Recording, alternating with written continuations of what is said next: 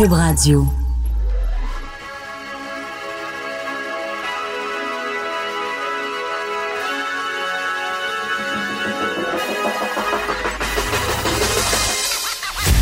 Jonathan Trudeau. Joe, Trudeau et Maude Boutet. Franchement dit. Cube Radio. Bon lundi, bon début de semaine. Aujourd'hui, on est le 30 mars 2020. Mon nom est Jonathan Trudeau. Bienvenue à Cube Radio. Bienvenue dans Franchement dit. Ma collègue Maude qui va être de retour probablement jeudi, un petit repos euh, bien mérité à la maison. Et c'est euh, Vincent Dessureau qui va venir de temps à autre nous jaser pendant le show, pendant ces, ces journées-là. Salut Vincent. Salut, comment ça va? Ça va bien toi? Bon, ça va bien. Tu as un beau week-end? Euh, oui, oui, c'est disais à Richard, tu sais, ça va, il y, a comme des, des, des hauts et des bas, hein. Oui. Tu sais, il y a des moments où tu te dis, ben, je, je vais en profiter, je vais faire contre, comment on dit, le contre mauvaise fortune bon cœur, comme disaient nos, nos tantes et nos grands-mères. Euh, puis tu sais, on passe du bon temps en famille, on s'est fait euh, euh, des bonnes bouffes euh, en fin de semaine. D'ailleurs, euh, on avait reçu en entrevue les gens du groupe euh, La Tanière. Euh, J'avais parlé de leur initiative. Eux autres, euh, tu sais, ils se sont dit, tant qu'à se laquer du monde, on va faire Oui. des boîtes pour emporter. Puis là, je pense que, ce c'est soit- trois, des paquets de trois, trois repas pour deux, puis ça, ça te, ça te- excuse-moi l'expression, mais t'as clair pour un petit bout, là. Exactement. Vendredi, samedi, dimanche, j'avais entrée, plat principal, dessert. Euh, je tiens à spécifier, tu sais, des- parce que des fois, on parle de choses à radio, puis on se fait dire, ah, tiens, euh, t'as parlé Ouais, de t'as nous payé autres, ton- là. ton- Je- je- non, j'ai payé mes affaires, j'ai parlé, j'ai, parlé d'eux pour les encourager, euh, d'attitude, là, mais c'est, je, je l'ai payé, et écoute, ça valait la peine, là. Tu pour 150 pièces t'as trois repas. Ça revient à 50 pièces pour repas complet. Pour deux. Pour deux personnes. On des comprend repas que qualité la tanière. On- Hein? C'est ça, c'est qu'on comprend que tu te gâtes en même temps. là. Un plat de spaghetti aux tomates, ça coûte moins cher, là. mais euh, c'est quand même... euh, si c'est ton, c'est notre seul plaisir là, pour bien des gens de bien manger. Là. Puis, Puis en même euh, temps, il y a eu un soir là-dedans que j'ai fait venir euh, des pâtes pour, euh, pour mes enfants. Là. Un restaurant qui fait des, des petites pâtes. Ah oui. là, puis un petit trio pour enfants. Euh, ça a coûté comme 22 piastres. Mais là, j'avais juste des pâtes, mon yogourt. Là. ça- T'as raison. alors que la, la tanière, j'avais, écoute, euh, on a mangé euh, un magret de canard, on a mangé des cuisses de lapin samedi, puis hier, c'était euh, de l'épaule de bœuf, là, un genre de, de, de, de bavette de bœuf marinée avec des entrées incroyables, les petits légumes, là, de dessert. Bref, euh, ça valait absolument la peine. Donc, tu sais, ce que je disais, c'est que ça, il y a cet aspect-là, ça fait du bien, on passe du temps en famille, mais il y a toujours le petit Christine nuage, là, tu sais, le bout où tu pognes une espèce d'angoisse existentielle là, de dire, genre, ouf, tu qu'est-ce qui est en train d'arriver, là, tu sais? Oui, ah non, ça reste euh, parce que je, je- tu sais, toujours tu dis qui, est-ce que je vais perdre quelqu'un dans mon entourage tu, sais, tu le sais que, ce- que le taux de survie à la Covid-19 c'est très élevé là, mais je vais-tu perdre quelqu'un? Est-ce que j'ai quelqu'un moi qui a euh, une condition? J'en ai moi dans mon entourage, je me dis OK, ben cette personne-là il va-tu arriver quelque chose? Je et euh, puis des gens que tu dis je vais je pourrais pas les revoir avant que ça arrive parce qu'on risque d'être enfermé Ouais. pour un petit bout? Des gens qui sont dans d'autres régions, c'est- moi c'est surtout ça. là. Il y a des gens tout, c'est rare que tous nos membres de la famille sont à- dans le même quartier là, où tu peux aller te faire des tatas par les vitres. là. Et euh, les gens qui sont plus loin, tu as de la famille plus loin, tu sais, est-ce que je vais les revoir?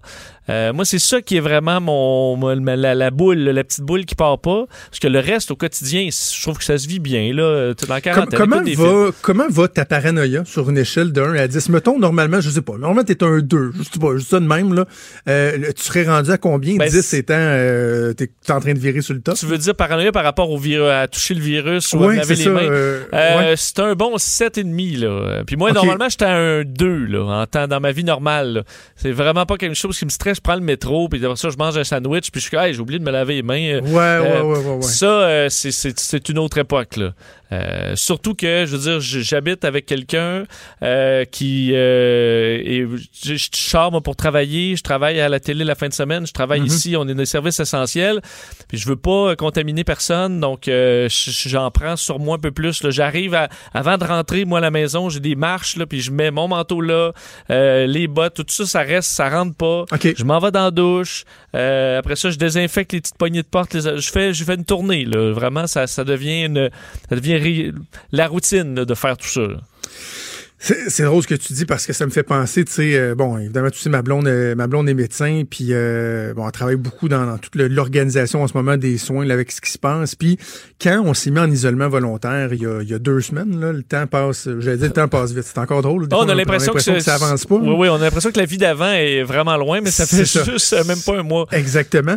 Euh, quand le- la fin de semaine, donc il y a deux fins de semaine qu'on a décidé qu'on on se mettait en isolement volontaire, mais que bon, elle, fallait qu'elle ait quand même travailler, mesure euh, maximale, mais tout ce qu'elle faisait, c'était aller travailler. Et là, elle me dit, écoute, quand je vais revenir à la maison, euh, tu sais, je vais me stationner, on a un garage, puis on peut descendre dans le sol. Elle dit, je vais me stationner, je vais laisser mon manteau là. Euh, je vais laisser un pyjama en bas, je vais mettre mon linge tout de suite dans la laveuse, je vais prendre une douche en bas, je vais me nettoyer, tout ça avant de monter, de vous voir, euh, les enfants et moi.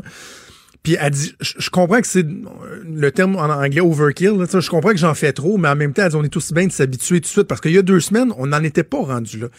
Mais là, non seulement ça, c'est devenu la norme, et euh, euh, tu vois, comme toi, tu dis, tu arrives chez vous, tu te, tu changes, tu te laves. La plupart des gens font ça, mais comme là, nous, euh, à la maison, on est rendu à, se demander c'est quoi le prochain pas, là, tu sais? Euh, Dans Mieux la santé, il y a des gens qui disent, bon, ben, euh, je me loue-tu un appartement? Je me loue-tu une chambre d'hôtel? Est-ce qu'à l'intérieur de la maison, je pratique un isolement préventif, tu sais? Ben là, si tu fais ça, euh, mais que ça dure 3-4 mois, tu fais quoi, là? Moi, j'ai deux jeunes enfants, là, 5 ans puis 9 ans, on va leur dire, maman, elle va rester tapée dans le sol pendant 6 mois ou elle va rester à l'hôtel. Fait qu'à un moment donné, tu as de la misère à tracer la ligne entre ce qui est raisonnable, ce qui est prudent et ce qui est exagéré. Je suis d'accord parce que je faisais des plans, euh, même hier, euh, j'ai dit, bon, mais moi, si a un nous, le je suis en couple à- chez moi, a un nous qui est malade, qu'est-ce que je peux isoler dans l'appartement pour qui serait comme un coin hot, puis un coin, euh, tu sais, un, un coin sécuritaire pour la personne qui l'a pas. Qu'est-ce que je peux isoler pour pas que ce soit non plus une trop petite pièce, pour que ce soit comme pour, pour que le chat se promène? Donc, je pensais à des plans euh, tranquillement. Euh, même que, tu sais, je voyais pour la, la partie télévision, là, je te dis, tra- faire une histoire très courte. en Salut, bonjour, week-end en fin de semaine. Sam- vendredi soir, TVA a décidé, euh, on peut plus amener. Moi, j'habite à Montréal, le show se fait à Québec. On peut plus faire ça, euh, même si c'est des services essentiels et qu'on a techniquement le droit. C'est pas Mhm. le bon exemple à faire. Il va falloir ouvrir maintenant deux plateaux. Donc, il y a une partie à les gens qui sont à Montréal sont à Montréal, les gens qui sont à Québec à Québec avec double régie. On s'arrange un beau bordel qui finalement a sorti super bien, mais euh, j'étais euh, euh, à me dire, OK, ben là, moi, la prochaine étape pour moi, là, là, je- je- il y a deux semaines, jamais j'aurais pensé faire Salut Bonjour Week-end de Montréal. Mais c'est de me faire un studio dans, dans mon salon. Là. Ah oui. Euh, puis d'animer euh, de mon iPad. Là. Et je voyais à CNN, il y a Jake Tapper. Si je me trompe pas, il est à la maison. Du moins, c'est ce que ça a de l'air. là. Tu vois qu'un animateur à CNN, un anchor qui anime de son, euh, clairement de son iPad. CNN se rend là, j'ai dit, ben, ça se peut bien que ce soit dans les options qui s'en viennent. Donc, il faut, faut, faut préparer à toutes les éventualités. Ben, quand tu le fais d'avance, ouais. ben, tu te fais moins surprendre. Ça va arriver. Je parlais avec une de nos collègues de la télé, puis euh, je, je lui laisserai le dire dans le temps comme dans le temps, mais qu'on va commencer à voir euh, de chez elle, là, parce que il y a des gens contactent quelqu'un qui, puis tu prends pas de chance, tu vas pas sur le milieu du travail. Donc, euh, de plus en plus, tu sais, moi la semaine dernière, j'ai fait du salut bonjour par FaceTime de chez nous, puis ce qui était toujours la dernière option, là, Oui. euh, parce que tu sais la qualité, tu sais pas ce que ça va donner. Les enfants vont tu rentrer en arrière pendant que tu es en train de, de jaser. D'ailleurs, as-tu vu la mairesse de Val David samedi soir? Non? Oh mon Dieu, c'était du bonbon, ça. Qu'est-ce qui est C'était arrivé? c'était Michel Jean qui était euh, qui était à l'antenne à LCN et euh, fait une entrevue avec la mairesse de Val-David parce que là-bas, tu sais, c'est très touristique, puis il y avait des problèmes avec euh, des touristes qui arrivaient euh, de façon massive là, de- dans les derniers jours malgré les, les règles édictées. Et euh, donc, elle, elle s'était fait un petit studio temporaire, tu sais. Ouais. Le problème, c'est que quand toi, mettons, là, pour les gens qui, qui, ont eu la chance de faire de la télé, tu sais, on, nous, on sait c'est quoi, mais mettons, t'es stand-by, quelques secondes avant, tu te mets à fixer la caméra parce que tu sais pas à quel moment tu vas entrer en onde, tu sais. Là, tu maintiens un certain silence, mais si t'as un téléx, là, si la personne qui est à côté de toi n'entend pas le bruit, à la limite, elle, elle pense que tu fais juste... Tu sais, elle sait pas que tu rentres dans trois secondes, là. C'est vrai. Alors, la mairesse de, de, de, de Val-David euh, est stand-by et son mari, qui agit comme technicien, si on veut, dans son studio de fortune, décide qu'il arrange une dernière petite chose avant qu'elle rentre en onde. Mais finalement, Michel Jean, il est en train d'introduire et elle est en onde. On la voit, elle a juste pas encore commencé à parler. Et là, elle se met à faire des faces à son mari pour qu'il se tasse de là. Mais elle veut pas, elle veut le faire très- discrètement. La madame est très expressive, tu sais. Puis quand tu fais de la télé, juste. Moi, j'ai appris ça en faisant la, la, la joute, là, tu sais, quand tu maîtrises la, la télé, juste un haussement de sourcil, ça veut autant dire qu'un mot, là. Oui, oui, ça paraît. Mais là, la madame, elle essaie de garder le sourire, vu qu'elle est en onde, mais de faire des faces à son mari pour qu'il se tasse en même temps. Et là, le gars finit par sortir du cadre et il ramène son bras pour ré- réajuster quelque chose à le tasse. Michel Jean, il dit oui, on voit que votre technicien est à l'œuvre. oui, mais, mais c'est ça, mais c'est charmant en même temps. là. C'est pour ça, on s'habitue. Ben oui. là. On va s'habituer à ça tranquillement. Puis Ben oui. Parce que d'ailleurs, je pensais aux personnes plus âgées. Je dis, on vient-tu de roder pareil les grands-parents pour des années sur l'iPad, sur euh, l'utilisation des réseaux sociaux? Euh, honnêtement, là, euh, ceux qui n'avaient pas embarqué, ils sont embarqués. Leurs petits-enfants leur montrent comment, euh, euh, comment ça fonctionne. Puis honnêtement, là-dessus, sur notre, nos capacités à se parler avec la technologie, on a fait un bond de géant. Absolument, absolument. Et juste avant qu'on aille à la pause, euh, je finis un mot sur l'épicerie. Moi, c'est là que je pogne de quoi. J'ai été deux fois depuis le début. Là, j'essaie de faire l'épicerie pour la, plus longue durée possible. Et hier, donc, j'y étais. J'avais pas le choix. Là, on avait besoin de lait, on avait besoin de trucs pour la semaine, les enfants à la maison. Et là, tu rentres là, t'as comme un stress à la base avant même de rentrer. Là. Et là, tu sais, tout le monde se regarde avec un air suspicieux. Là, ils ont installé des plexiglas aux caisses. Ils demandent s'ils veulent, s'ils peuvent emballer ton euh, ta nourriture ou si tu préfères le faire toi-même.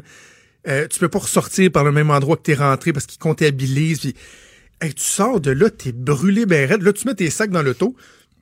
Tu rentres dans ta voiture, tu te désinfectes comme ça se peut pas. T'arrives chez vous, les, les lingettes sur tout ce que t'as acheté, les légumes, tout ça passe en dessous de l'eau. C'est rendu quelque chose de particulier d'aller faire l'épicerie, là, alors que ça faisait juste partie de notre quotidien avant. Oui, mais il faut quand même se rappeler, moi je- j'essaie de, de me le rappeler, là, la distanciation physique, là, ça Oui. veut pas, ça t'empêche pas de sourire là, à quelqu'un. Exactement. Puis ça, euh, on n'est pas obligé de se regarder. Si on est tous dans le même bateau, là, la personne ne va pas te sauter dessus. Si tu vois la personne qui se tasse, toi tu te tasses de ton bar, ben parfait, on, on peut être amis. Là. On- tu peux faire comme bon, bonne journée, tu peux faire un petit sourire. Puis je pense Dans y la rue, qui... sourire, ça transmet pas le coronavirus. Non. Puis, il va pas, sourire, vas pas ça- ça dans, il va pas vous sauter dans la bouche là, parce que tu souris, comme dirait peut-être le docteur Arruda. là. Mais euh, ça, puis honnêtement, des fois, je souris aux gens, puis euh, ils viennent surpris. Là. Euh, comme moi, la, la dame à la, à la pharmacie, il y a quelqu'un dans ma pharmacie, c'est ça dans un peu partout maintenant. Il y a quelqu'un qui te pose toutes les questions derrière une vitre, puis euh, les gens so- leur répondent, je trouve souvent très bête pour rien. Ben là, je viens juste faire ça, ou pourquoi toutes tes questions, puis puis puis moi, j'ai juste répondu, je dis Hey, merci d'être là, euh, merci pour ce que vous faites. Puis la madame, euh, hey, merci, euh, merci. euh, tu sais, elle était super contente d'avoir juste un merci d'être là, merci pour ce que vous faites. Il me semble que ça devrait devenir no- notre habitude, le remercier ceux qui sont au front, qui nous, justement, prennent nos produits à l'épicerie. Tu leur dis Hey, merci d'être là, merci. Ils sont, sans eux, là, on n'a plus rien, puis on mange plus, on, man- on mange pas, là. C'est ça. ou on se fait un plus soigner. sourire, ça coûte pas grand-chose, mais c'est niaiseux, ça fait du bien. Fait qu'on ne devrait pas en faire l'économie en ce moment dans le climat actuel. Hey Vincent, merci d'être là. On va se reparler un peu plus tard euh, dans l'émission. On va faire une première pause. Au retour, on s'entretient avec l'ancien maire de Montréal, Denis Coderre. Des débats, des commentaires, des opinions. Ça, c'est franchement dit. Cube Radio. Mon prochain invité est toujours intéressant en toutes euh, circonstances, mais euh, particulièrement en ce moment avec son expérience autant au niveau municipal, fédéral. C'est intéressant d'entendre son analyse, d'entendre ce qu'il a à dire, d'autant plus qu'il se fait un de- devoir de propager euh, les, les consignes, euh, les mesures à suivre, notamment via Twitter, via les médias sociaux. C'est Denis Coderre, l'ancien maire de Montréal. Monsieur Coderre, bonjour. Bonjour, ça va bien? Malgré tout. Ben oui, oui, ça va bien. Vous aussi, comment ça se passe de votre côté, la, situation particulière? Avez-vous eu à vous mettre en isolement de quelque façon que ce soit? Comment vous le vivez, ce, climat-là? Ben, beaucoup de télétravail. Euh, on, prend des marches, évidemment. On fait attention. Moi, j'ai des parents de 82 et 89 ans qui sont autonomes, donc, euh, mais on s'en occupe quand même. Alors, puis mes enfants qui, qui sont dans leur coin respectif. Mais non, non, regarde, on, on se tient occupé, puis euh, on prend ça de la bonne façon. On dit souvent euh, depuis quelque temps, M. Coder, que bon, cette crise-là, aucune commune mesure. Puis le seul référent à peu près qu'on a euh, récent, c'est le 11 septembre 2001. À l'époque, Ouais. vous étiez secrétaire d'État au sport amateur. Vous étiez déjà membre du cabinet au gouvernement fédéral. Euh, Jusqu'à quel point peut-être les gens peuvent sous-estimer ce que c'est de gouverner, de prendre des décisions dans un contexte aussi fragile, aussi sensible que celui-là? Écoute, euh, maintenant, c'était spécial. Dans un premier temps, j'étais à Hamilton et puis on faisait une annonce pour euh, le, un, un événement international de vélo de rue. Et puis, euh, c'était la, la Fédération internationale de cyclistes qui était là. Et puis, au même moment où je parle, Là, tout arrête parce que c'est le premier avion qui rentre dans euh, le World Trade Center, parce que mhm. c'est le deuxième. Mais là, le téléphone sonne. Moi, je suis secrétaire d'État au sport amateur, mais je suis J'étais un des droits aussi de, de M. Chrétien à l'époque, tu t'en souviens. Et puis mhm. là, on nous appelle, on cherche tout le monde, et puis euh, on invoque le cabinet de guerre. Parce que euh, là, tu as la situation aux États-Unis. le ministère des Transports et le ministère des Affaires étrangères et le bureau du premier ministre qui décident de de donner un coup de main, évidemment, comme il se doit aux, Américains. Puis tu as eu des, un aéroport comme à Gander, à Halifax, où tu as eu euh, des, des 26 vols de suite. On, détournait les corridors aériens pour s'en aller aux États-Unis, au, Canada. Puis en même temps, on a vécu la situation qu'un avion venant de l'Asie qui répondait pas euh, et tu le F-18 qui euh, dit à cet avion-là, ben, euh, tasse-toi de là, va là, va-t'en. C'est un, un vol commercial et puis euh, Chrétien a eu à l'époque eu à décider si on faisait sauter cet avion-là ou pas pour des raisons hmm. de sécurité. Là. Alors, au, même moment, nous, on s'en va vers, vers Ottawa. Il faut se rappeler que les avions, les trains, tout est fermé. On peut pas, donc on doit se rendre par nos propres moyens vers Ottawa. Et puis, moi, de, de, de Hamilton, bien évidemment, là, c'est quand même assez loin. Et puis rendu vers Kingston, finalement, ils ont pu dire que le cabinet de guerre euh, était suspendu puis qu'on allait se parler, qu'on se parlait par, par appel conférence et tout ça. Mais par la suite, il y a eu un remaniement ministériel euh, le mois suivant. Et puis, je suis devenu ministre des Affaires, euh, ministre de, de, de, l'immigration. Donc, mm-hmm. c'est M. Chrétien m'a demandé, évidemment, de, régler plusieurs situations. C'est moi qui ai négocié l'entente des tiers pays sûrs avec les États-Unis. Je faisais partie du comité euh, antiterroriste euh, à l'époque euh, du cabinet. Et puis, toutes les, lois du passage des personnes, ben, c'était le ministère de l'immigration et de la citoyenneté. Puis, rappelons-nous, parce qu'on le vit aussi, on l'a vécu un peu au début, où les gens sont ostracisés. Là. On commence à pointer du doigt des communautés. Puis, à ce moment-là, on a, on a nécessairement besoin de, un, de rassurer, de calmer et de s'assurer que oui, on ne veut pas bâtir de mur, il y a une porte, on va être responsable, mais on ne pointera pas du doigt des, des, communautés ou, des gens comme tels. Donc, euh, j'ai eu à vivre ce stress-là. Évidemment, c'est pas de commune mesure où là, tu as 3 milliards de, de, personnes qui sont confinées. Mm. Euh, c'est toute la planète. Et puis, euh, on n'avait pas, même si l'ennemi était se faisait pas visible, celui-là qu'on a aujourd'hui, lui, est invisible. Puis, faut, faut travailler plus en amont puis en prévention, euh, comme le fait nos gouvernements présentement. Jusqu'à quel point, comme politicien, on peut être préparé à ce genre de, de situation-là? Moi, je dis souvent, euh, notamment lorsqu'on parle des, des premiers ministres, là, le, le soir d'une victoire électorale, oui, c'est peut-être la plus belle soirée de ta vie, mais à, partir de ce moment-là, il y a une espèce de chape de plomb qui est, qui est déposée sur tes épaules. Là. Il y a un poids immense. Puis tant qu'on n'a pas vécu une crise comme celle-là, on sait pas comment on va réagir. Des fois, ça fait sortir le meilleur de nous-mêmes. Des fois, c'est le contraire. On peut pas être préparé à ça comme tel. Il n'y a pas de cours pour ça, non? Il y a, non, il n'y a pas de cours à ça. Puis je te dirais qu'il euh, y a plusieurs sortes de leadership. Euh, vous aviez euh, les grands de ce monde comme Churchill, qui était un premier ministre exceptionnel le termes de gestion de crise. Trois mois plus tard, après que la paix soit arrivée, il prenait le même discours et puis il s'est fait planter aux élections. Donc, mm. vous avez un leadership de paix, vous avez des leaderships de, crise. Il y a des gens qui sont encore plus forts dans l'adversité, d'autres qui vont, vont avoir un, un type peut-être plus consensuel, appelons ça comme ça. Mais euh, au bout de la ligne, euh, à un moment donné, il y a l'instinct de survie et puis euh, c'est pas pour rien que ces gens-là se deviennent des chefs. On, on va, on va enlever le fait qu'on aime une personne ou pas, on s'en fout. Là, on a à prendre des décisions et puis on, on verra par la suite. Alors quand ça, c'est comme des inondations. Là, quand l'eau monte, là, t'as pas besoin de te demander là, bon, est-ce que je respecte le processus ici ou ça? Là? Non, non. On prend une décision tu en paieras le, prix politique, mais ce qui est le but premier, c'est de sauver des vies, puis de sauver la population, puis assurer la qualité de vie des gens. Vous avez parlé des différents styles de, leadership. Celui de François Legault en ce moment euh, euh, fait pas mal l'unanimité. 94 des gens, je le dis, euh, on, on peut pas s'empêcher de sourire en le disant. Là, ça fait, c'est des chiffres qui n'ont aucune commune mesure avec ce qu'on est habitué de, voir. Si vous aviez à, qualifier, à décrire le leadership de François Legault, comment vous vous le feriez? Que j'aime de, François Legault, c'est, euh, écoutez, dans ces événements-là, il y, a des choses qui sont importantes. La première, c'est la présence. La deuxième, c'est que quand on parle aux gens, quand on est là, on doit parler aux gens. On doit, on doit rassurer. Et on, va se rendre compte euh, que peu importe le gouvernement, plus ton gouvernement est proche de toi, même dans tes propres juridictions, plus cette proximité-là euh, est, importante. Mm-hmm. Donc, tu dois t'assurer d'être proche du monde. Deuxièmement, euh, évidemment, le, fait que M. Legault est euh, entrepreneurial, c'est sûr que c'est quelqu'un qui, euh, qui est très, comme on dit en anglais, hands-on. Donc, c'est quelqu'un qui, qui prend la place, qui prend de la place, mais qui sait s'entourer, mais qui sait décider. Donc, c'est sûr que dans ce sens-là, et, la machine te permet ça en quelque part, c'est encore plus vrai au niveau municipal, on en parlera après.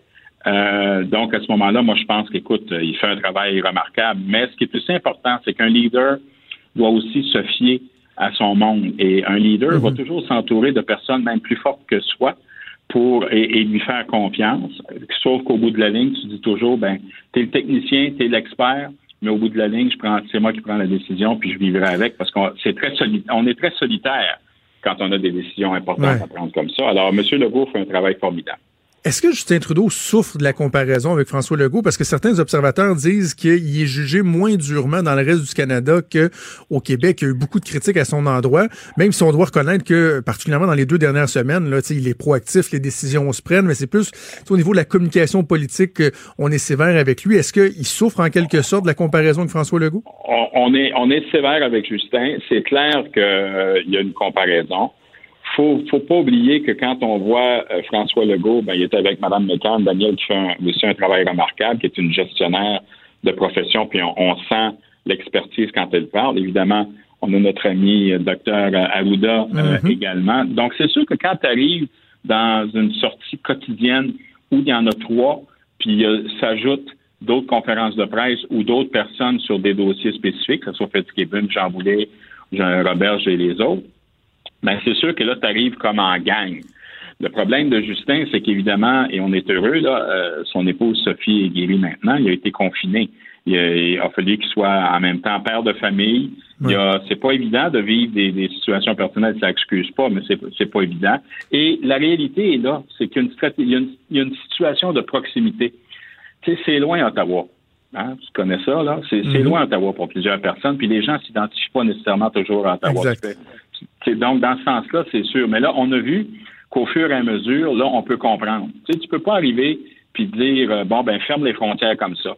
Parce que, un, t'es pogné avec Trump, que tu l'aimes ou que tu l'aimes pas, euh, des fois, c'est assez erratique, puis la machine est grosse du côté de, de, Washington. Donc, tu as besoin de négocier, tu as besoin de prendre des décisions, puis chaque geste que tu poses peut avoir un effet domino. Donc, faut que tu fasses attention.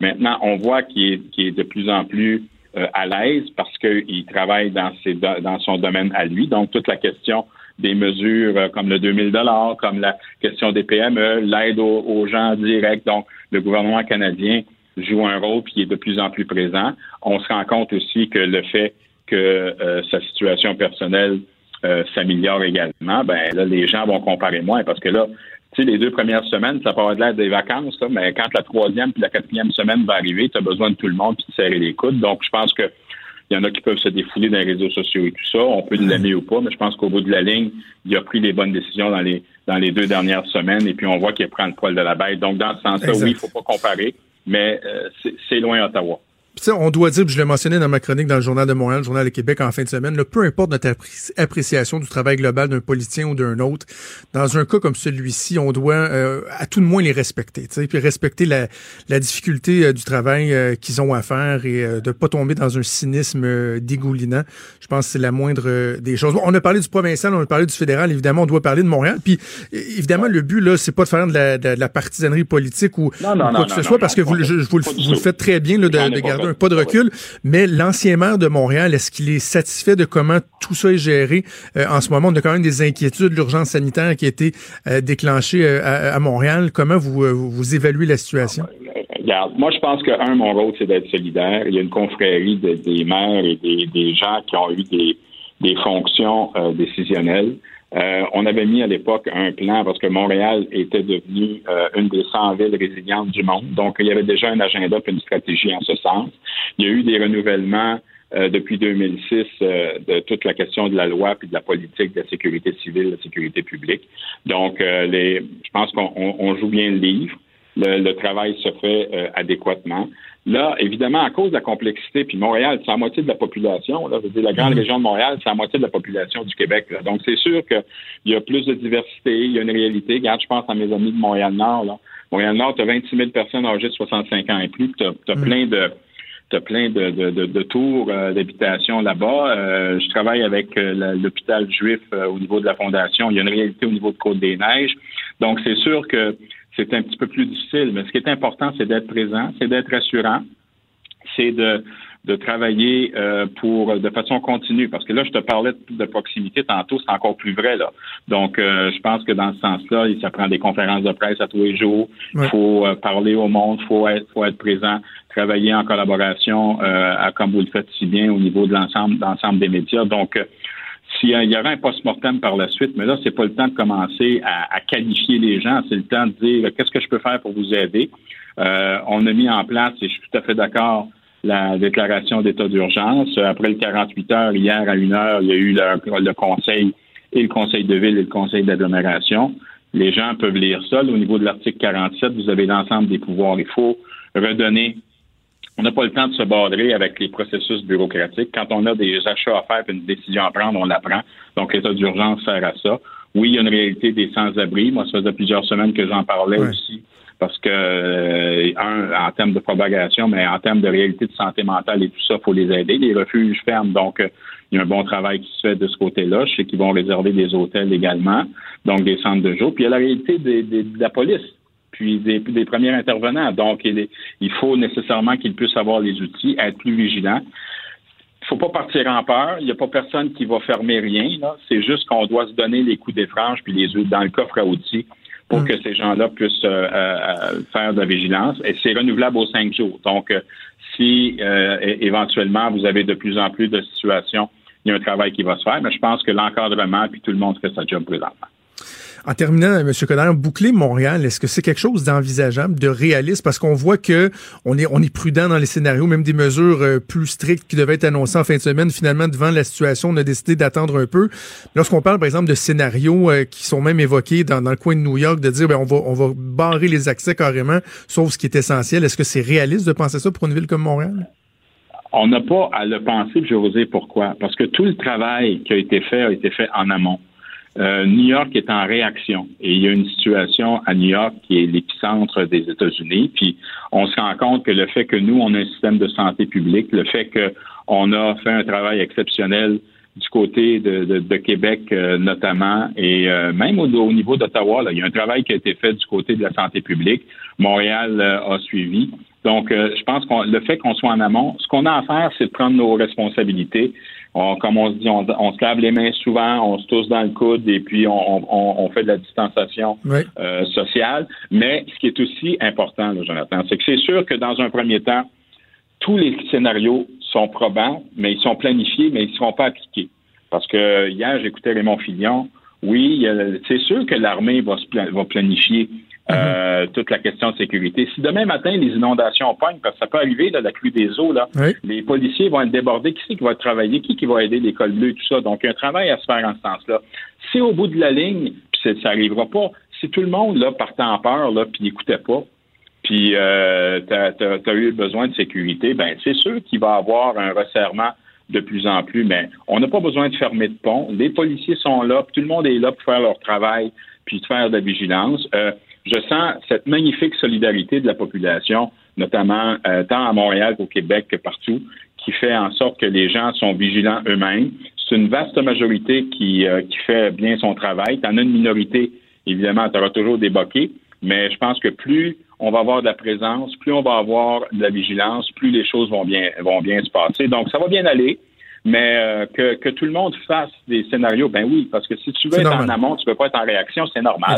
Puis tant au niveau de la police qu'au niveau des, euh, des euh, de l'armée, ben tout le monde tout le monde fait ce qu'il a à faire. Alors, je dis juste aux gens de pas lâcher. Vous avez besoin de moi, je suis là, je suis solidaire des, des, des, élus. Ils font un travail formidable. Je sais que et Mme Plante et M. Legault et M. Trudeau doivent se sentir très seuls parce que chaque décision a un impact sur la qualité de vie mm. des gens. Mais c'est l'affaire de tous. Et si vous voulez vous assurer de sauver des vies, ben, assurez-vous de respecter les règles. Le message est lancé de Nicolas. Ça a été un plaisir. Merci d'avoir prêté à nous parler. Ça m'a fait plaisir. Merci, Jonathan. Merci, à la prochaine.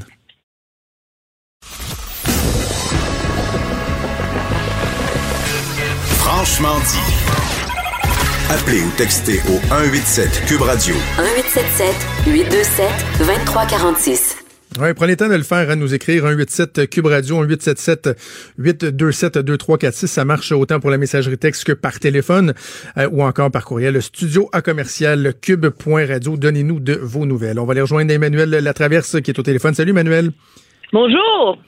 La question qui a retenu l'attention hier du, côté de Québec, c'est celle de la transparence. On a même vu, là, je dirais pour une des premières fois, le ton monter un peu. Docteur Arruda, qui, qui sans dire que le perdu patience a été un peu plus sec, euh, même chose pour François Legault. Cette question de transparence-là, même si euh, le gouvernement en fait euh, est relativement transparent, il reste que ça semble les chatouiller parce qu'il y a beaucoup de questions qui sont soulevées quand même. Oui, l'opposition est dans le gouvernement est dans une position très difficile, hein, où je pense qu'il veut euh, informer la population sans faire paniquer les gens. Et une partie de la crédibilité aussi du gouvernement repose dans le fait que ce qu'il dit est vrai. On s'entend? Mm-hmm. S'il se met à partager tous les scénarios et toutes les hypothèses qui sont sur la table, ben là, il va faire circuler dans l'espace public des informations qui, en bout de ligne, ne seront pas vraies. Parce qu'on ne sait pas ce qui va se passer. Alors, c'est comme mhm. une espèce de ligne très difficile qu'essaie de naviguer en ce moment le, le gouvernement. Moi, je vais t'avouer, j'ai aucun problème à ce que le gouvernement ne nous partage pas tous les scénarios catastrophes et euh, les prédictions de mort, avec et, etc. qu'il y a sur la table. Objectivement, ça change rien. On s'entend? C'est que la prédiction, ça soit qu'il y ait 200 morts ou qu'il y en ait 3000 au Québec, là, le monde devrait faire la même chose. C'est rester chez eux. Exact. Alors, ceci étant dit, il y a un dans la le, succès des communications du gouvernement Legault, il y a aussi un grand contrôle du message. Ah oui. Et euh, ben oui, on a un thème, on a des lignes, ils sont très disciplinés, ils sont très habiles. Et moi, je je suis pas dans l'air des reproches parce que je, je souscris à la thèse que les gouvernements font leur possible en ce moment. Là. Oui. Euh, mais je remarque qu'au niveau fédéral, on a publié vendredi en mi-journée un portrait épidémiologique de l'ensemble du Canada où on voyait que 88% des cas à l'échelle du pays dans les huit derniers jours étaient des cas communautaires, qu'il y avait euh, 14% des cas qui étaient les gens en bas de 40 ans, que tant de pourcentage étaient hospitalisés, il y avait tant d'hommes, tant de femmes. Et il y avait les courbes aussi de où on était, donc on était capable de voir si la courbe s'aplatissait ou pas. Euh, L'Ontario est capable de faire l'exercice. Euh, la Colombie-Britannique a même rendu public, moi je l'ai partagé la semaine dernière sur mon Twitter, toutes ces graphiques épidémiologiques sur où on en était dans la courbe et le fait qu'on croyait que ça commençait peut-être à s'aplatir, etc. Alors, à un moment donné, c'est le dosage de l'information, c'est normal, mais c'est clair que le gouvernement Legault en partage le moins possible. Et euh, là-dessus, puis je pense que moi, à un moment donné, je conçois que la population veut comprendre et s'informer et que peut-être qu'à un moment donné, ça serait pertinent euh, d'essayer d'en donner un peu plus là, que ce qu'on a en ce moment. Là. Ils les ont eu, les taux de propagation dans la communauté versus les voyageurs, euh, etc. Le problème, c'est que plus tu donnes l'information, plus il faut que tu répondes à des questions, tu sais. Mm-hmm. Et, et c'est l'espèce de, de, dilemme là dans lequel se trouve en ce moment euh, le gouvernement. J'ai envie de dire que c'est la même chose aussi pour euh, tout l'aspect de la disponibilité du matériel, hein, parce que ça fait des semaines que euh, moi je reçois des messages de toutes parts, des gens du milieu médical, toi aussi t'en reçois des, des, des, euh, des, emplois qui disent écoutez là les masques on a de la misère, les jaquettes, là on avait un gouvernement qui disait non non non on a assez, on a assez, puis on a vu vers la fin de la semaine que quand même une reconnaissance que au moins dans la communication à l'intérieur du système sur cet aspect-là, tout n'était pas au beau fixe. c'est une autre question aussi où la, la, la transparence peut être euh, peut être questionné un peu. Oui, c'est ça. Et ça, euh, la question des masques, je pense, c'est la question la plus difficile à, gérer et à aborder pour le gouvernement en ce moment. La réalité, c'est que j'écoutais la présidente de la FMSQ, Diane Francard, ce matin, puis elle-même a dit il en manque. Ouais. Alors, je veux dire, c'est ça la C'est assez réalité. clair, ouais. Aussi aussi bien le dire, là. Et après ça, expliquer aux gens comment on fait pour, euh, pour personne va, on n'est pas, on n'est pas dans un contexte où on va blâmer le gouvernement, là. C'est, c'est pas la faute du gouvernement s'il en manque, là. Je pense qu'on a vu, là, que le gouvernement a déployé mer et monde depuis, euh, des mois pour essayer de protéger le Québec, de préparer le Québec, etc. Euh, c'est sûr que si on avait euh, su ce qui s'en venait au mois de janvier, les décisions auraient été différentes. Mais regarde, toute la planète est prise là, dans ce bateau-là. Là. On va pas se mettre à exagérer. Là. Mais je pense que l'heure, euh, je pense que ça fait partie du du devoir de, de transparence là, dans les communications du gouvernement d'être euh, d'être peut-être un peu plus précis et moins général.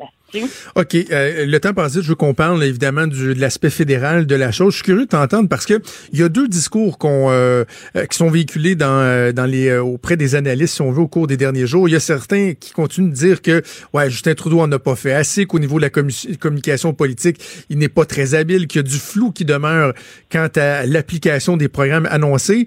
Il y en a d'autres qui disent, mais un instant, là, regardez tous les gestes qui ont été posés, par exemple, dans les deux dernières semaines, au-delà de, euh, de la faiblesse, si on veut, là, quant à la gestion des frontières, ce qu'on avait vécu un peu avant ça. Certains disent, depuis deux semaines, on a un premier ministre canadien qui est en contrôle, qui pose des bons gestes. Dans ton analyse, toi, tu te situes où sur, dans, sur ce spectre-là? Moi, je vois un gouvernement qui pose définitivement les bons gestes depuis deux semaines, qui a montré sa capacité à s'ajuster. Euh, moi, il n'y a personne qui va me dire, là, euh, euh, ça fait des semaines qu'on pose des questions là-dessus, le gouvernement aurait dû savoir, regardez, là. Sauf que, par ailleurs, il y a un problème de communication au, niveau du gouvernement fédéral. Mhm. Je veux dire, le jour où ils ont annoncé euh, l'argent, le 2000 dollars par mois, le ministre Duclos disait que c'était imposable, mais pas à la source. Ben oui. La ministre Quattro disait que c'était non imposable. Alors là, à un moment donné, là, alignez vos flûtes, les amis, là. Je veux dire, euh, et la réalité, c'est que les gens veulent aussi des réponses tout de suite. Et le gouvernement annonce ses intentions avant d'avoir fini d'attacher les fils. Et ça, plusieurs disent que c'est un signe de désorganisation. Moi, je pense que c'est important parce que par ailleurs, quelqu'un ne sait pas exactement comment le chèque va se rendre le 10 avril, mais il sait que le chèque va arriver. Et ça, ça donne les moyens à un locataire d'appeler son propriétaire puis dire Regarde, le chèque va rentrer, tu as vu le gouvernement annoncer de l'aide, puis tu Ouais. donner trois semaines de répit? Ça permet à l'entrepreneur d'appeler sa banque puis de dire Regarde, le gouvernement bouge sur tel front, on n'a pas les détails, etc. Donc, ça permet à tous les autres acteurs de l'économie de s'ajuster. Par ailleurs, cette semaine, ça prend des réponses claires. Mhm. On nous dit que mercredi, il va y avoir un briefing technique avec des hauts fonctionnaires, le ministre Duclos, la ministre Quattro, pour vraiment leur répondre à toutes les questions, attacher tous les fils sur le 2000 Aujourd'hui, on va avoir davantage de détails sur la subvention aux PME pour les salaires. Mais euh, moi, je suis capable de vivre avec ce délai-là, je dirais. Mais je pense qu'il faut qu'il y ait euh, un peu plus de discipline du côté euh, du gouvernement, mais ça reflète aussi la.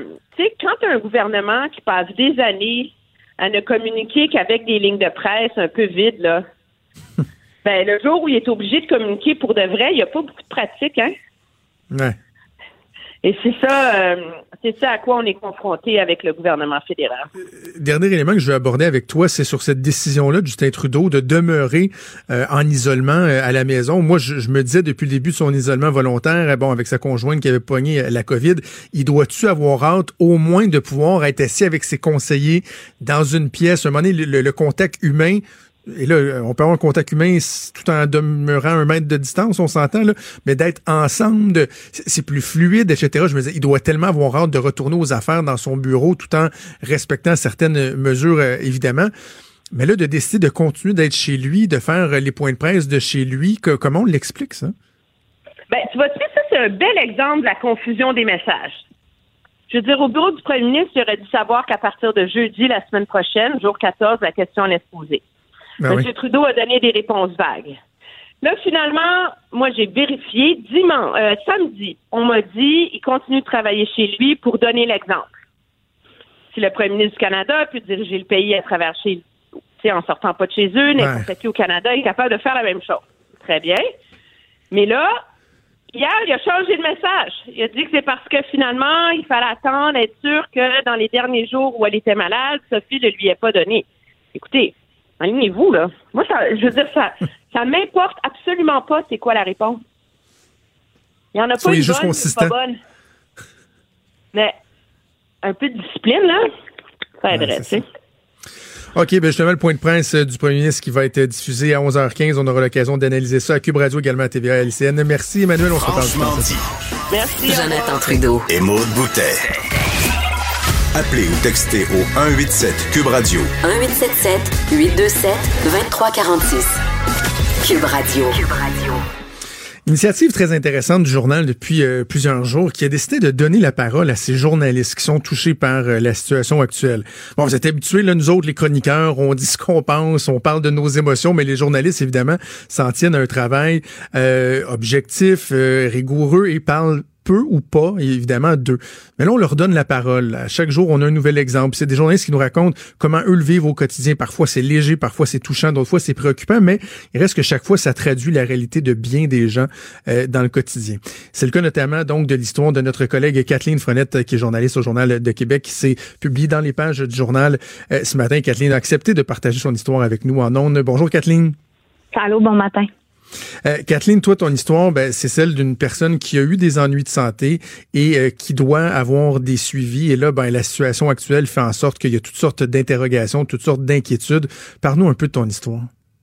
Oui, ben c'est ça. Et euh, tu l'as bien traduit. Hein? On n'est pas habitué de se mettre en lumière. Ouais. Habituellement, on raconte la vie, euh, la vie des autres euh, dans un contexte d'actu- d'actualité.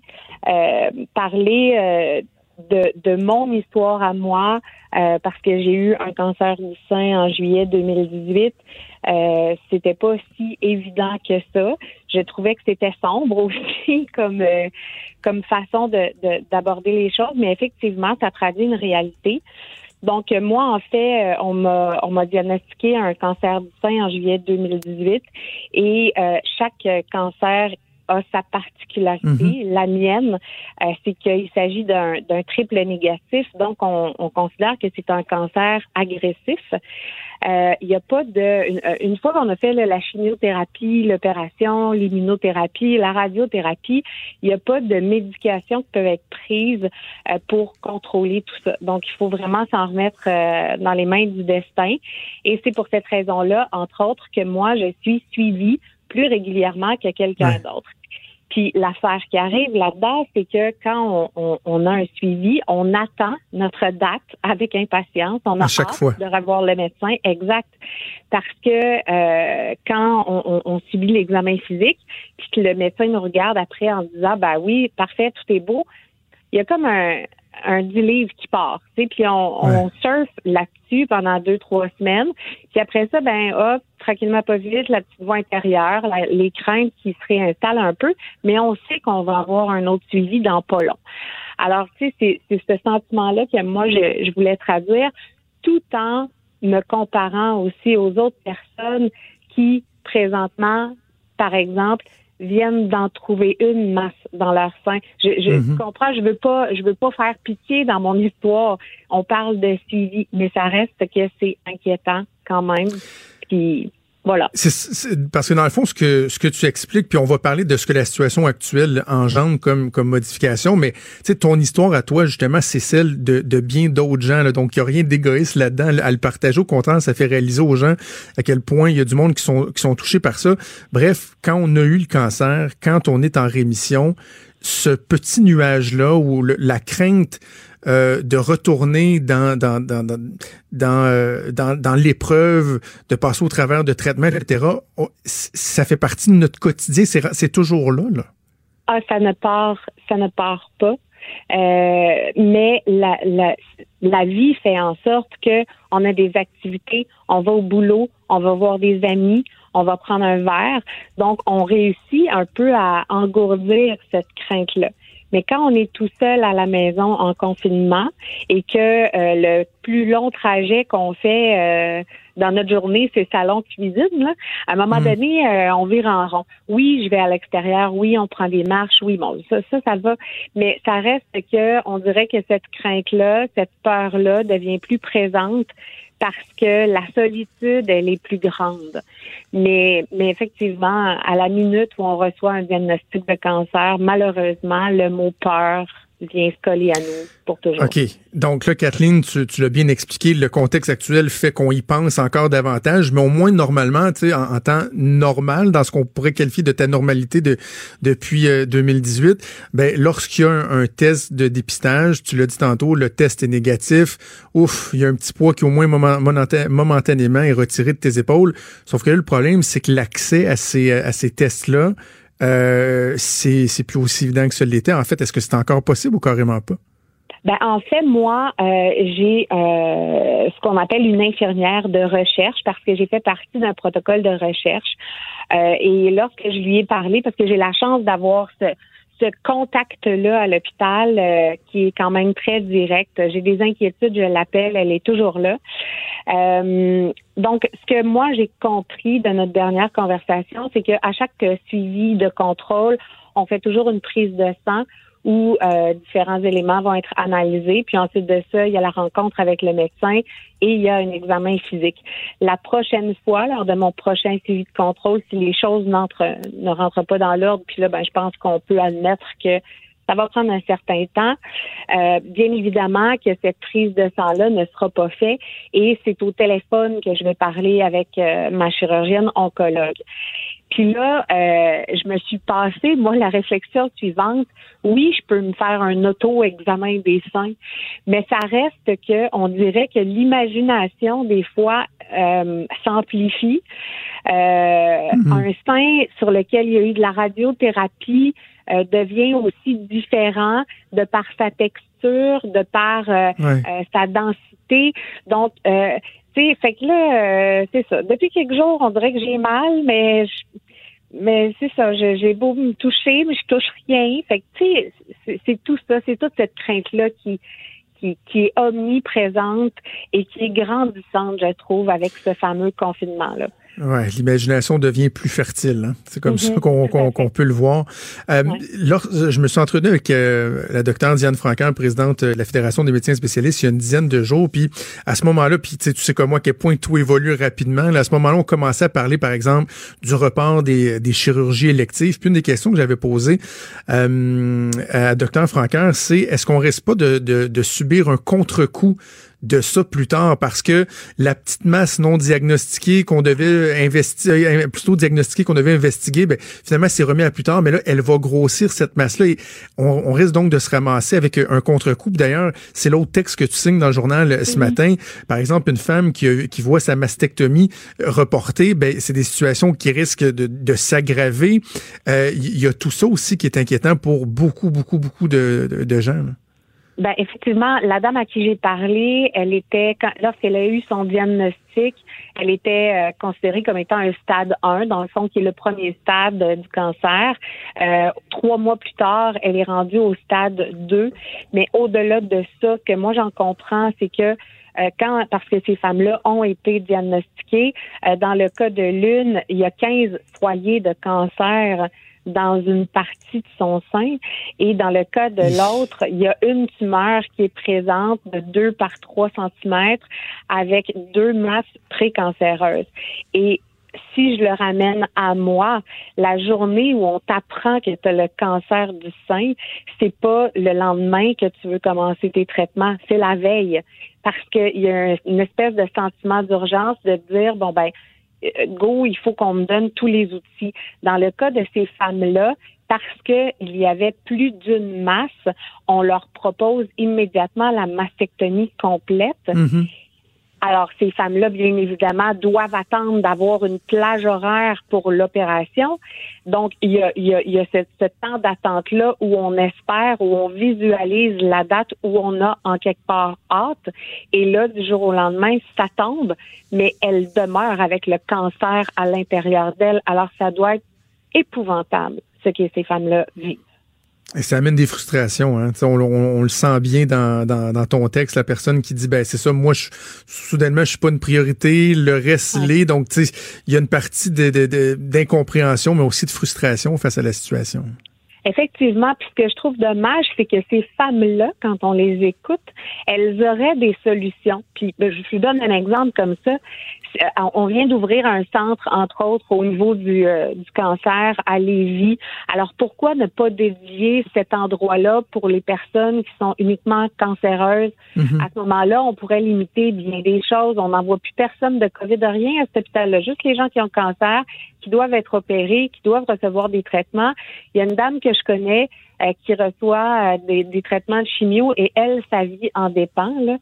Euh, mais à chaque fois maintenant qu'elle se rend à l'hôpital, c'est la crainte absolue euh, de se dire bon ben est-ce que moi je vais l'attraper? Parce que si moi je l'attrape que les hôpitaux sont débordés ben c'est peut-être pas moi qu'on va choisir de sauver en premier donc c'est c'est il y a un lot de frustration pour ces et là je dis ces femmes là mais il y a des hommes euh, qui sont mm -hmm. atteints du cancer du sein aussi puis il y a toutes sortes de cancers hein fait que tout cancer ouais. confondu je pense que on est à peu près dans les mêmes émotions mais c'est ça donc ça apporte effectivement un lot intense de frustration et de stress qui n'est pas nécessaire quand on est euh, diagnostiqué.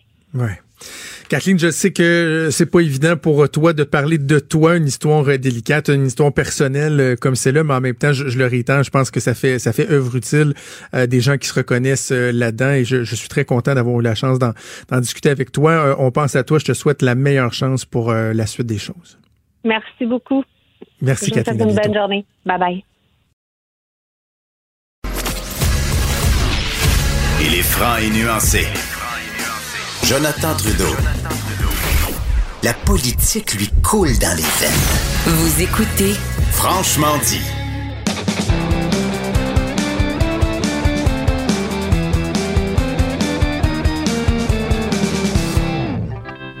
Dans quelques minutes, on va aller en direct au point de presse euh, du premier ministre euh, Trudeau, euh, mais euh, quel me... il n'y a pas de meilleure mise en bouche qu'une chronique disque dur avec Stéphane Plante, quand même. Quand même, Stéphane, c'est Ah, bon Dieu. Ça me fait un honneur de faire la première partie de Justin, comme ça. Souvent, la première partie est meilleure que le, le, le main event. Hein? Ça arrive, ça. Et, et, oui, puis on, on, est dans le thème parce que je veux parler justement ben, des, des, l'industrie du spectacle oui. qui va être transformée à, à jamais, peut-être à la suite de la pandémie. Euh, c'est un gros article dans le Billboard ce week-end qui, qui a traité de ça. C'est à propos des prévisions qui, bien sûr, sont alarmistes parce qu'on croit que l'industrie du spectacle euh, et du divertissement en général, là, ça va être très concentré, plus que jamais entre les mains de quelques gros joueurs d'industrie, les géants comme euh, Live Nation qui avait fusionné avec Ticketmasters déjà, il y a AEG, euh, WME, Creative Artists Agencies, Paradigm, UTA, mais parmi ces six-là, on prévoit que les deux premiers sont les seuls qui vont s'en tirer assez bien, justement parce qu'ils vont absorber un peu les pertes des autres, ils vont être capables à cause de leur liquidité, de survivre. Euh, je rappelle, Live Nation opère dans 40 pays. Ils ont organisé des tournées avec euh, des contrats exclusifs pour Madonna, Shakira, Lady Gaga, U2. C'est pas des, des euh, comment dire, c'est pas des, des, petits promoteurs émergents. Euh, mm -hmm. AEG organise Coachella. Ils ont 22 festivals de musique à grandeur de l'Amérique du Nord. Sont aussi propriétaires d'équipes sportives professionnelles. Donc, ils ont varié leurs activités. Euh, ça ne veut pas dire qu'ils souffrent pas non plus, mais les petits promoteurs indépendants qui n'ont pas les reins assez solides pour passer à travers la crise actuelle, ça va être très difficile de se revirer de bord, surtout qu'on ne sait pas combien de temps la pandémie va durer, combien de temps les, activités vont être arrêtées comme ça. Et le pire, c'est que l'année 2020 avait commencé sur des chapeaux de roue. La business des tournées allait très bien parce qu'il y avait plein de, de, de dinosaures du rock là, qui, qui allaient faire des tours du monde et tout ça, puis la nostalgie fait vendre, on le sait. Mais là, beaucoup de ces artistes-là, par contre, on ne sait pas s'ils vont être capables de reporter indéfiniment les dates de leur spectacle. Donc, ça crée une autre insécurité. Et ce qui est difficile avec la crise actuelle, c'est qu'au départ, on croyait que c'était passager, que c'était bon. une pause comme ça dans l'industrie du spectacle, mais on est toujours en arrêt complet et on n'a pas la moindre idée d'une date de retour.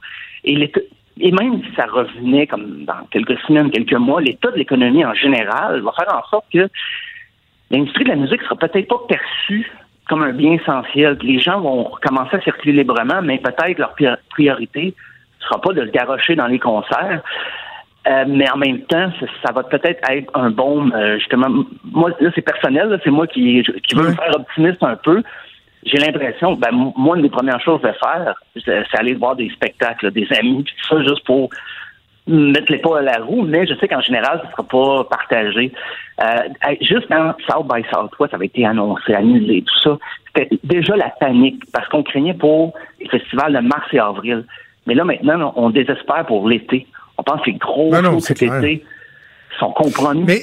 Euh, Stéphane, je te pose une question. Est-ce que la crise actuelle pourrait amener un changement dans, dans, euh, dans, le, dans le paradigme? Parce que on a déjà parlé ensemble, jadis, dans une époque pas si lointaine que ça, les tournées servaient à vendre des albums.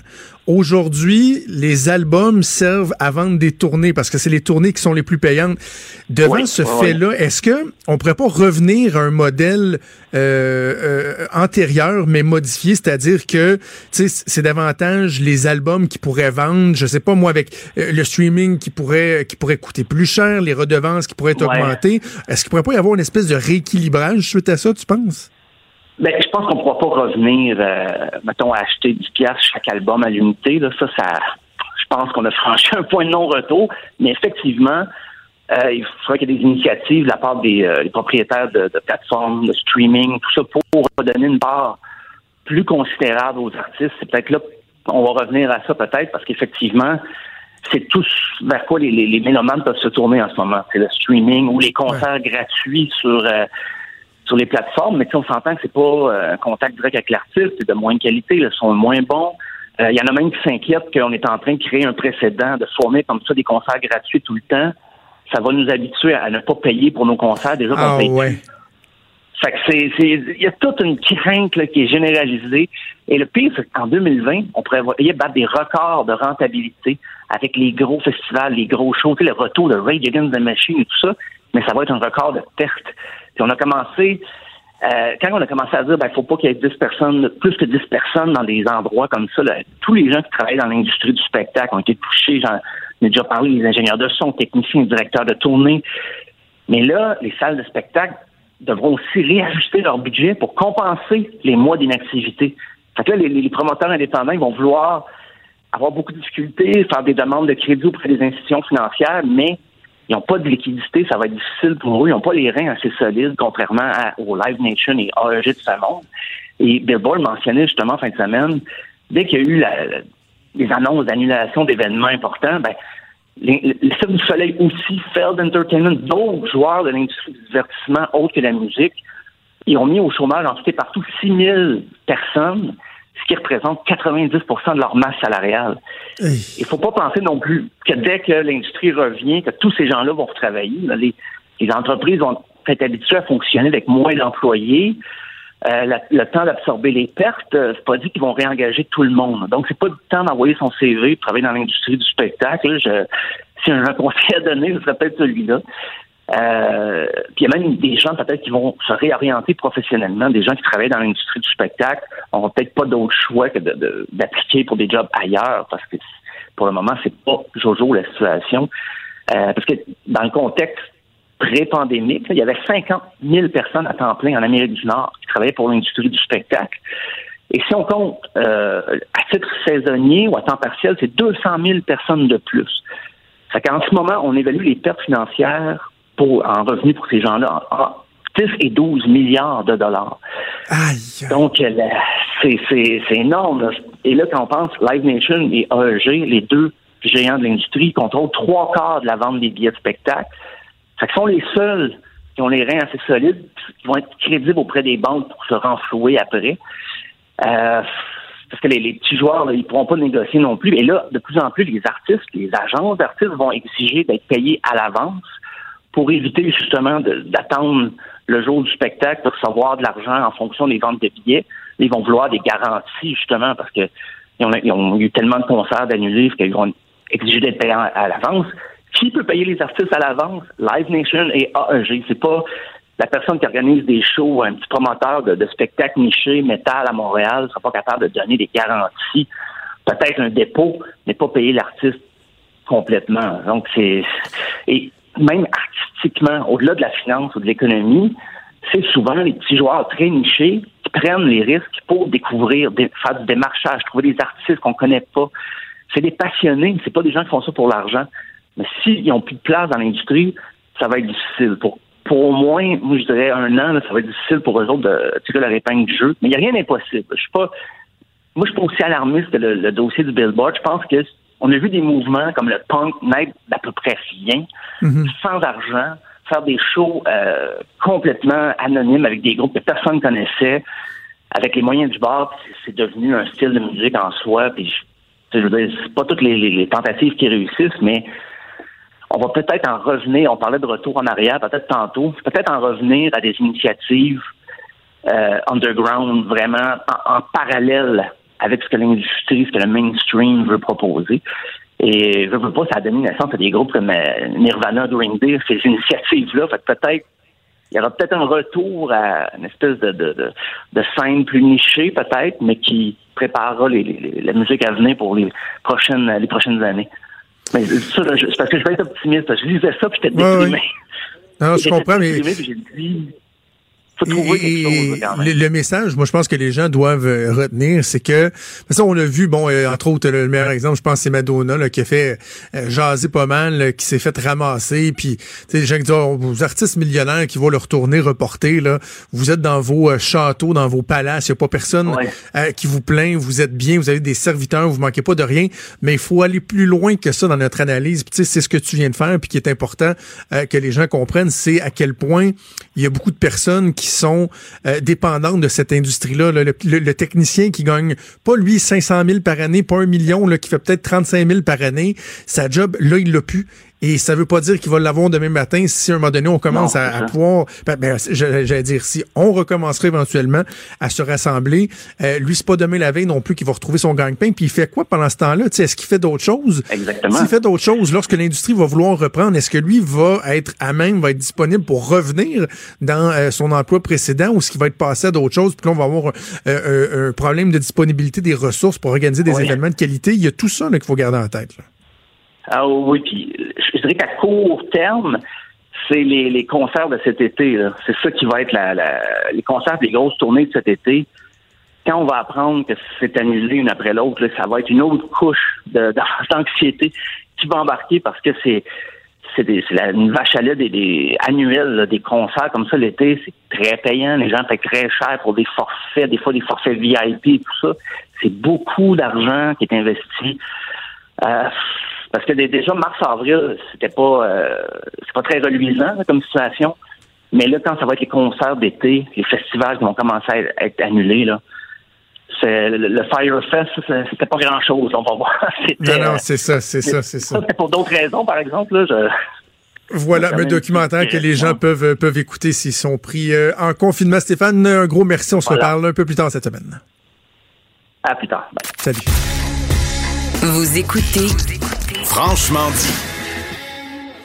Euh, donc, on est en attente de Justin Trudeau qui se laisse à désirer, ma foi, euh, Vincent. Là, il ben nous avait habitué quand même à avoir pris de, de meilleures habitudes, de, ben, notre premier ministre. Là. Effectivement, il s'était quand même fait beaucoup reprocher d'être en retard au début et là, il était comme une horloge, mais là, ça fait ça tarde un peu. Mais bon. L'horloge qui tarde un temps. Cinq minutes, c'est pas si mal.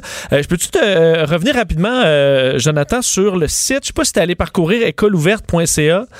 non, j'ai vu quelque chose passer là-dessus, mais j'ai pas eu le temps d'aller le, le, le, visiter Honnêtement, je pense que pour beaucoup de Québécois, ça va être un peu la, nouvelle du jour, comme quoi le gouvernement, en fait, le, ministère de l'Éducation lance son outil en ligne pour les parents, en pour les parents et surtout les enfants. Euh, donc, un outil en ligne. Il est en ligne déjà. J'ai commencé à le parcourir. Euh, écoleouverte.ca. Vous pouvez vous y rendre et vous avez là-dessus euh, préscolaire, primaire, secondaire Ah, ben et même euh, certains programmes d'école pour adultes. Et là, vous cliquez sur votre niveau, vous cliquez sur votre matière. Je suis allé voir au primaire, tu français, mathématiques, euh, géographie et tout ça. Et dans chacun de ces volets-là, de ces matières, tu as des outils d'apprentissage, des vidéos, des tests. Euh, honnêtement, c'est ça semble, euh, à première vue, il faudra voir, j'ai hâte de voir les parents, leur avis après quelques jours d'utilisation. Là, honnêtement, j'ai pu le parcourir seulement rapidement. Mais si Ça a on a l'air très bien. Ben, si on a bâti un outil efficace en quoi euh, 10 jours, euh, même pas, euh, qui est ludique, c'est beau, euh, ça semble facile d'utilisation. Évidemment, ça va pas euh, remplacer l'école au complet, mais l'objectif étant vraiment de permettre aux gens, dépendamment de leur niveau, d'avoir un certain parcours euh, et de continuer d'apprendre et surtout d'alléger ça aux parents. Là.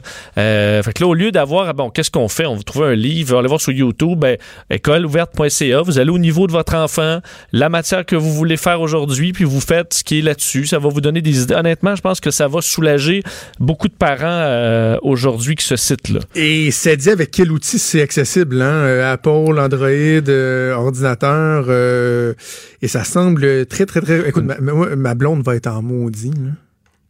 Elle a passé quatre heures hier à organiser la semaine. Ça vaut vrai? Bon, mais écoute, Justin Trudeau se présente, OK, on va écouter le premier ministre, puis on vous revient. Bougez pas. Hello everyone. Bonjour tout le monde.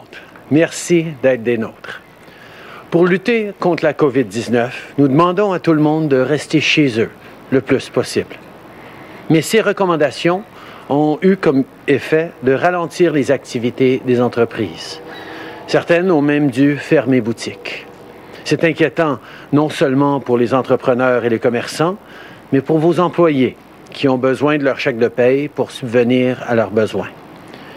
Nous avons donc mis sur pied un plan qui comprend trois volets pour protéger les emplois, aider ceux qui sont mis à pied et appuyer les entreprises qui ont des problèmes de liquidité. Mais on sait que pour beaucoup de gens, leur grande priorité, c'est de faire en sorte qu'ils continuent à percevoir un salaire. On a donc annoncé une subvention salariale la semaine passée pour encourager les employeurs à garder leurs employés. Garder un lien d'emploi avec leurs salariés, nous avons annoncé que le gouvernement subventionnerait jusqu'à 75% des salaires pour les entreprises qui se qualifient. Nous euh, savons ce que les euh, entreprises doivent traverser. On a dû être euh, créatifs au cours des dernières semaines pour conserver des revenus. Certains ont dû prendre la décision difficile de mettre à pied temporairement leurs salariés. Pour traverser cette crise, pour s'assurer que notre économie rebondisse, les gens doivent conserver leur emploi.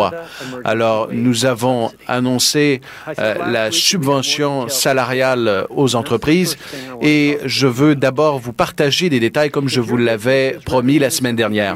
Si votre entreprise a vu ses revenus réduits de plus de 30% en raison de la COVID-19, vous serez admissible pour cette subvention. Le nombre d'employés ne déterminera pas si euh, vous avez droit à cette subvention. Euh, la subvention s'appliquera aussi aux organismes caritatifs, aux organisations à but non lucratif, aux PME et aux grandes entreprises. On veut s'assurer que les gens continuent à être payés, que l'entreprise emploie 10 personnes ou 1000 personnes. Voici ce que ça veut dire pour les travailleurs. Si vous travaillez pour une entreprise qui a été impactée par la COVID-19, le gouvernement va couvrir jusqu'à 75% de votre salaire pour les euh, 58 900 premiers dollars gagnés, ce qui veut dire plus de 800 dollars par semaine au maximum. Cela sera rétroactif au 15 mars dernier. Cette subvention va faire une réelle différence dans votre vie et va aider tous ceux qui sont impactés à faire le pont vers des jours meilleurs. Au Québec, cela va aider les entreprises de logistique, de camionnage à rester en activité pour qu'ils puissent continuer à, continuer à transporter des biens essentiels comme du papier de toilette. À Calgary, cela donnera de l'oxygène à des entreprises qui ont dû fermer leurs portes. Le ministre Morneau euh, travaille très fort à donner de aux entreprises des documents qui expliquent les détails techniques de cette mesure. Et sur ce, je veux remercier les fonctionnaires qui travaillent euh, sans relâche pour nous aider. que leurs revenus ont baissé de 30 à cause de la COVID-19 seront admissibles à la subvention salariale annoncée la semaine dernière. Le nombre d'employés ne déterminera pas votre admissibilité. La subvention s'appliquera aux organismes à but non lucratif, aux organismes de bienfaisance, ainsi que les entreprises de toute taille. Le but, c'est que les gens puissent continuer à recevoir un salaire, peu importe s'ils travaillent pour une entreprise qui emploie 10 ou 1000 personnes. Donc, si l'entreprise pour laquelle vous travaillez est touchée par la COVID-19, le gouvernement va couvrir jusqu'à 75% de votre salaire pour la première tranche de 58 700 que vous faites. Ça veut dire 847 dollars par semaine, jusqu'à 847 dollars par semaine. Comme je l'ai dit la semaine dernière, cette subvention sera rétroactive au 15 mars. Les ministres Morneau et Ing travaillent fort pour donner plus de détails aux compagnies le plus rapidement possible. Et sur ce point, je tiens à remercier toute la fonction publique qui travaille jour et nuit pour finaliser les documents d'information. This subsidy is first and foremost about you. Pour les employés qui travaillent très fort partout au pays, on veut s'assurer que vous ayez de l'argent pour euh, faire l'épicerie et un emploi euh, pour euh, continuer à traverser la crise et pour euh, y revenir par la suite. Il y a des employeurs qui ont dû prendre des décisions extrêmement difficiles depuis le début de la crise. Voilà pourquoi le nombre d'employés n'est pas un critère d'admissibilité. Euh, cela correspond aux meilleures pratiques que nous avons observées dans d'autres pays. Je veux aussi envoyer un message d'avertissement aux entreprises. Nous vous faisons confiance si vous avez les moyens de payer le 35% qui reste là, qui n'est pas couvert par la subvention, faites-le. Et si vous pensez que c'est un système euh, que vous pourriez, euh, dont vous pourriez abuser, ne le faites pas. Il y aura des conséquences sérieuses pour ceux qui tenteront d'abuser du système. Cette situation sans précédent requiert des actions qui n'ont jamais été déployées. Nous vous faisons confiance et cela implique la confiance entre tous ceux qui sont impliqués. Nous sommes ensemble je souhaite la bienvenue aux téléspectateurs de TVA qui se joignent à nous. Conférence de presse de M. Trudeau qui donne des précisions sur cette aide aux PME pour garder les salariés. doit se rendre dans la poche des travailleurs. Faites tous les efforts pour euh, essayer de compenser les travailleurs et faites tout en votre pouvoir pour conserver les liens d'emploi. Voilà pourquoi nous avons déployé un plan en trois étapes pour faire face à la tempête euh, au cours des prochaines semaines.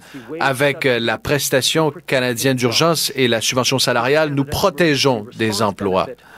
Nous aidons ceux qui perdent leur emploi aussi. Et euh, la garantie de prêt pour les entreprises euh, qui euh, ont besoin de crédit permettra aussi de donner de l'aide. On a confiance que vous allez prendre les bonnes décisions. Si vous avez les moyens de payer le 25% qui n'est pas couvert par la subvention salariale, faites-le. Si vous pensez que vous pouvez déjouer le système ou en prendre avantage, faites-le pas. Il va avoir des conséquences sérieuses pour ceux qui tentent d'en tirer profit. On se trouve dans une situation sans précédent et ça veut dire qu'on doit entreprendre des démarches sans précédent. Mais cette crise nous appelle à nous faire confiance et à agir de bonne foi. On est tous dans le même bateau et c'est pourquoi notre gouvernement veut aider tous les employeurs à garder leurs employés. Mais pour que notre stratégie fonctionne, tout le monde doit faire sa part. Chaque dollar est destiné aux employés. Vous devriez faire tout ce que vous pouvez pour supplémenter leur salaire et réembaucher les travailleurs qui ont été congédiés au cours des deux dernières semaines. Nous avons un plan à trois volets pour aider l'économie à revenir en force. Pour les employeurs et les employés, on a la subvention salariale d'urgence du Canada. Si vous perdez votre emploi ou si vous travaillez à votre compte, la nouvelle prestation d'urgence du Canada sera là pour vous. Et si vous avez des problèmes de liquidité, on a annoncé plusieurs mesures pour vous aider. Et en plus, pour vous laisser plus de temps pour effectuer vos paiements ou plus d'argent pour vos dépenses quotidiennes, on a repoussé jusqu'au mois de juin les paiements de, TPS et de TVH et le remboursement des taxes et des droits exigibles sur les importations. Depuis le début de cette crise, notre priorité principale est d'acheminer l'aide dont vous avez besoin. Et pour ce faire, notre gouvernement doit être prêt pour tous les scénarios. Au cours des dernières semaines, les forces armées canadiennes se préparent à soutenir les efforts que déploient nos communautés pour combattre la COVID-19. Des hommes et des femmes en uniforme ont toujours été là pour euh, les Canadiens en ces temps de besoin. Et euh, cette pandémie n'y fait pas exception n'a reçu aucune demande d'intervention de la part des provinces ou des territoires. Mais si ça devait changer, les forces armées seraient prêtes à répondre à l'appel comme elles l'ont fait tout au long de notre histoire. Que ce soit pour acheminer du matériel médical ou protéger vos maisons durant la saison des inondations ou des feux de forêt, ceux et celles qui portent l'uniforme seront là pour vous. Ils ont un plan pour appuyer nos communautés durant cette période difficile. À midi, plusieurs ministres et le chef d'état-major de la Défense tiendront un point de presse pour en discuter davantage. Nous discuterons également de la préparation aux urgences avec les premiers ministres provinciaux et territoriaux lors de notre prochaine rencontre virtuelle. Je veux en profiter pour remercier tous les membres des forces armées pour tout leur travail et leur service. Vous êtes toujours prêt à aider et on apprécie énormément tout ce que vous faites pour nous. Je sais que nous espérons tous voir le jour où les choses vont revenir à la normale.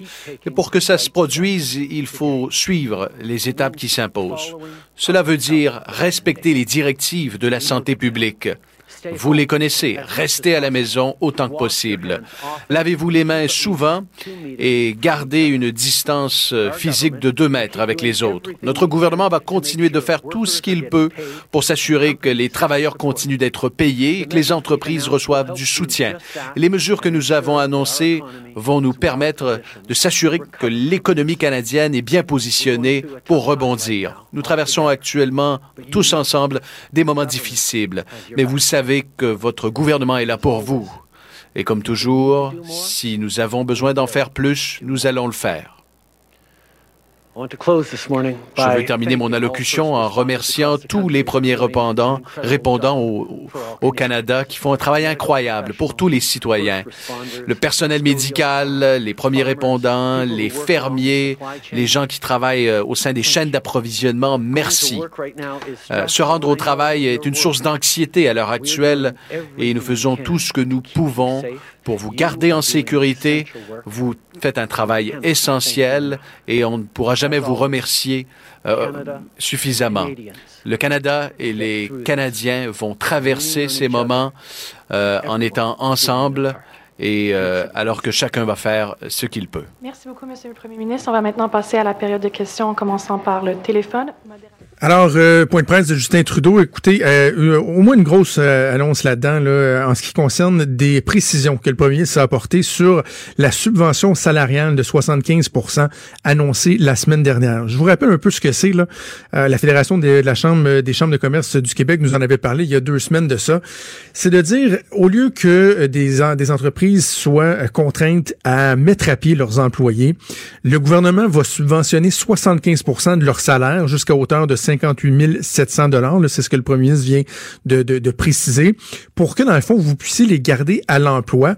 Si votre entreprise est carrément fermée, ben oui, ça va vous permettre de les payer chez eux ou sinon carrément de, de, les faire travailler, même si votre productivité n'est pas la même, si votre rentabilité n'est pas la même. Et ça, ce que ça vise, probablement, ça vient simplifier les choses. Ça va enlever des demandes qui vont être faites via le chômage, des demandes faites par le gouvernement, euh, adressées au gouvernement, donc les entreprises qui vont pouvoir elles-mêmes payer leurs employés et recevront l'argent euh, du gouvernement.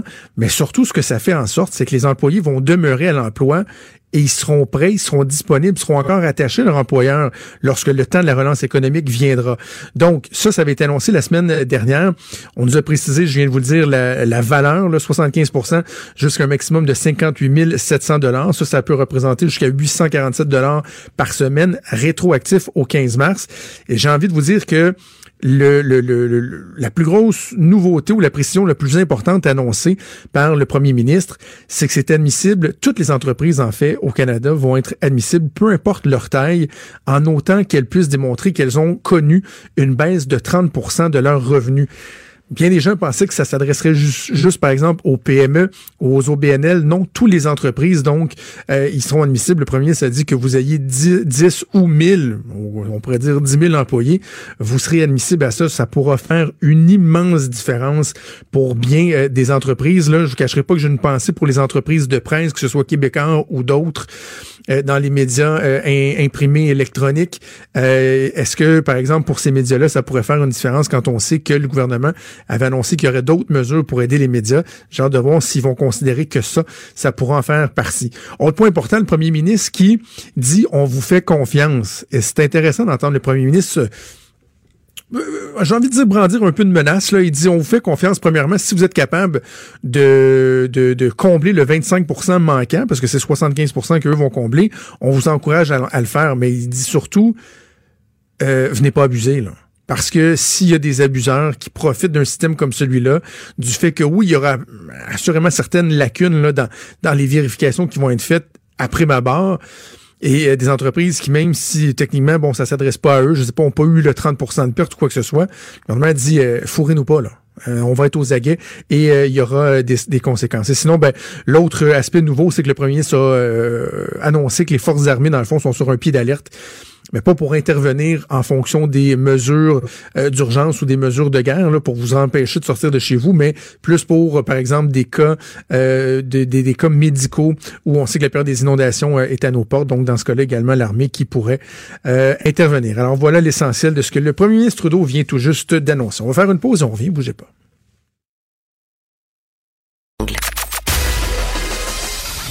Des débats, des commentaires, des opinions. Ça, c'est franchement dit. Cube Radio.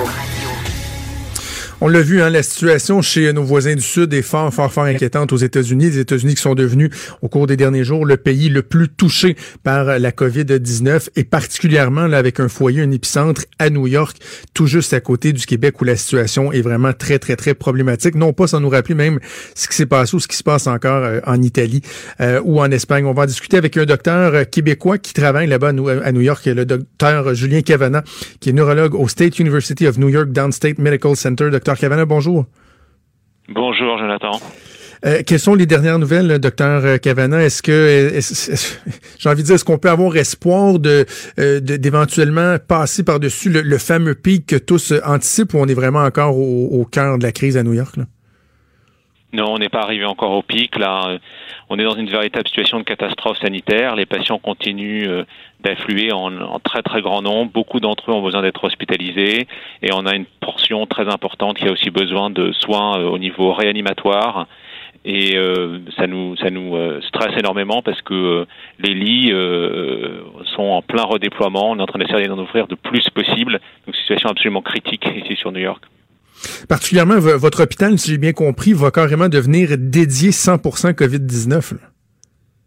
Oui, c'est la stratégie que les autorités de santé publique ici essayent d'appliquer, c'est-à-dire de, autant que faire se peut, séparer les patients euh, Covid-19 des, autres patients. On a déjà commencé à le faire euh, euh, il y a à peu près une semaine où on a décidé de deux parcours de soins différents à l'arrivée aux urgences pour les patients qui avaient des urgences respiratoires et, les autres, de façon à séparer les Covid-19 des, des autres. Mais à l'évidence, ça, ne suffit pas. Il faut maintenant qu'on sépare en, en, en plateaux techniques complètement séparés, en hôpitaux complètement séparés. Donc on tente ça à partir de cette semaine. Et donc le Downstate Medical Center, à partir d'aujourd'hui, va être COVID-19 uniquement.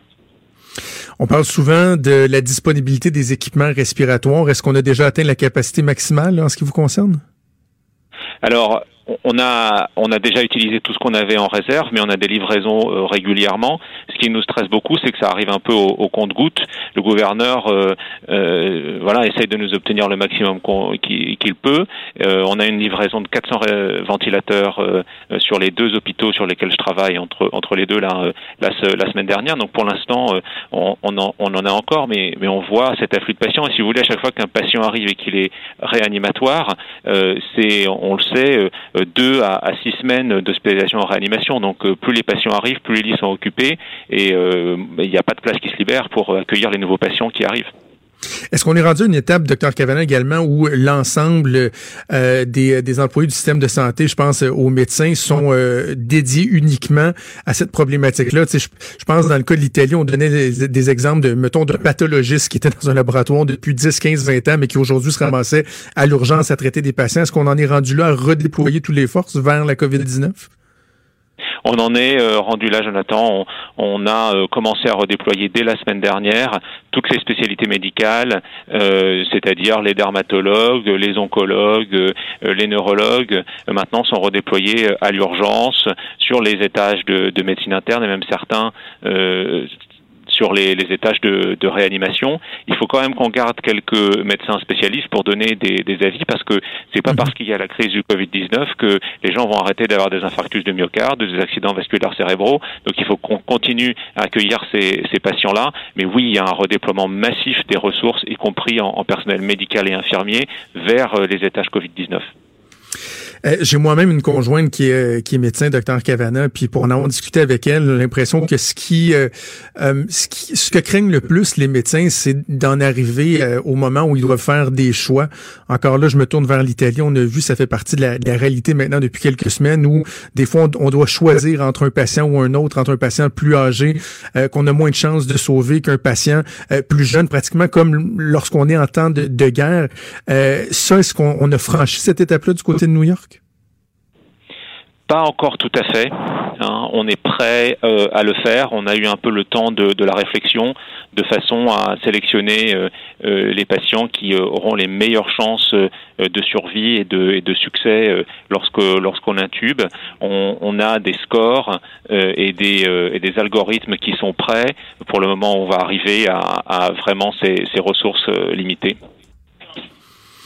et comment le, milieu de la santé, lui, euh, s'en sort? Parce qu'on le voit ici au Québec, là, de plus en plus, chaque jour, il y a euh, davantage de personnes, de ressources du milieu de la santé qui elles-mêmes ont contracté la COVID-19. Bon, les autorités nous disent, ouais, mais il y en a encore que c'est des gens qui revenaient de voyage, mais on, comprend bien qu'il y en a qui sont euh, qui sont infectés de par le, le contact qu'ils ont au travail.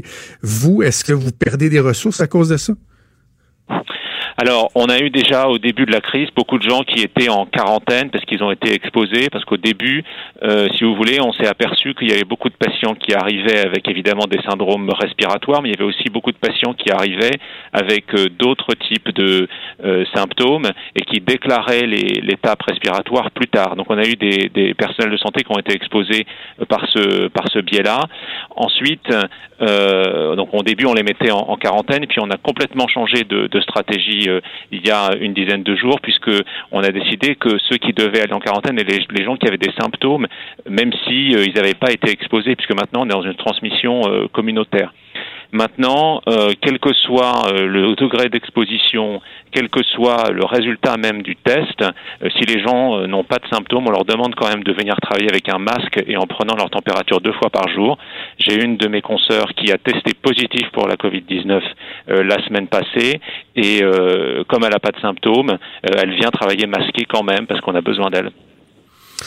J'ai envie de vous parler, docteur Cavana, d'un aspect euh, très humain de, de, votre travail, parce que quand on regarde à la télé le nombre de décès qui augmente, ce sont des chiffres. À chaque personne qui décède, c'est un chiffre. On voit ça, ça augmente, euh, 100 de plus, 200 de plus, 1000 de plus, mais à chaque fois, c'est c'est une personne, c'est un humain qui décède, et c'est dans des circonstances qui sont pas évidentes, notamment où ces gens-là sont, sont, isolés, doivent mourir dans la solitude sans avoir euh, le confort de leurs proches.